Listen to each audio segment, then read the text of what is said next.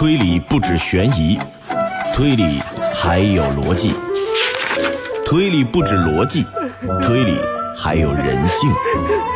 推理不止人性，推理还有悬疑。万千推理小说，愿做一枚导游，带你导览猩红之谜。推导钉钉。嗨，亲爱的各位朋友，又和大家在推倒钉钉的节目当中见面了。我是钉钉，每天都和大家分享一个推理案件。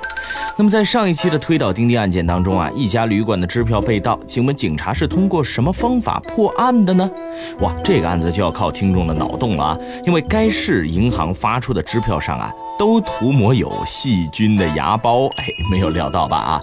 那么当这个罪犯偷窃支票后啊，手上便会牢牢地沾上这肉眼看不见的细菌牙膏，留留下作案的印记。好了，这是昨天的案件，那今天的案件我们继续。话说一天啊，张翰被人发现死在自己的家内，那么这个警察经过勘查，断定属于谋杀案。于是杨洋警官打电话通知张翰的家人。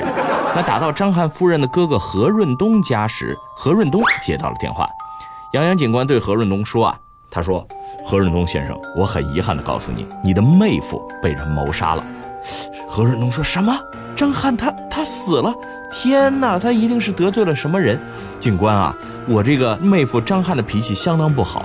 两个月前吧，他与我的大妹夫因为打牌输了五百块发生争执。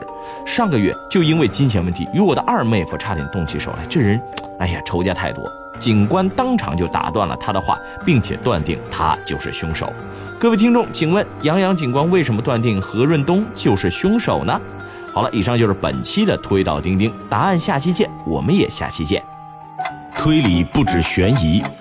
推理还有逻辑，推理不止逻辑，推理还有人性，推理不止人性，推理还有悬疑。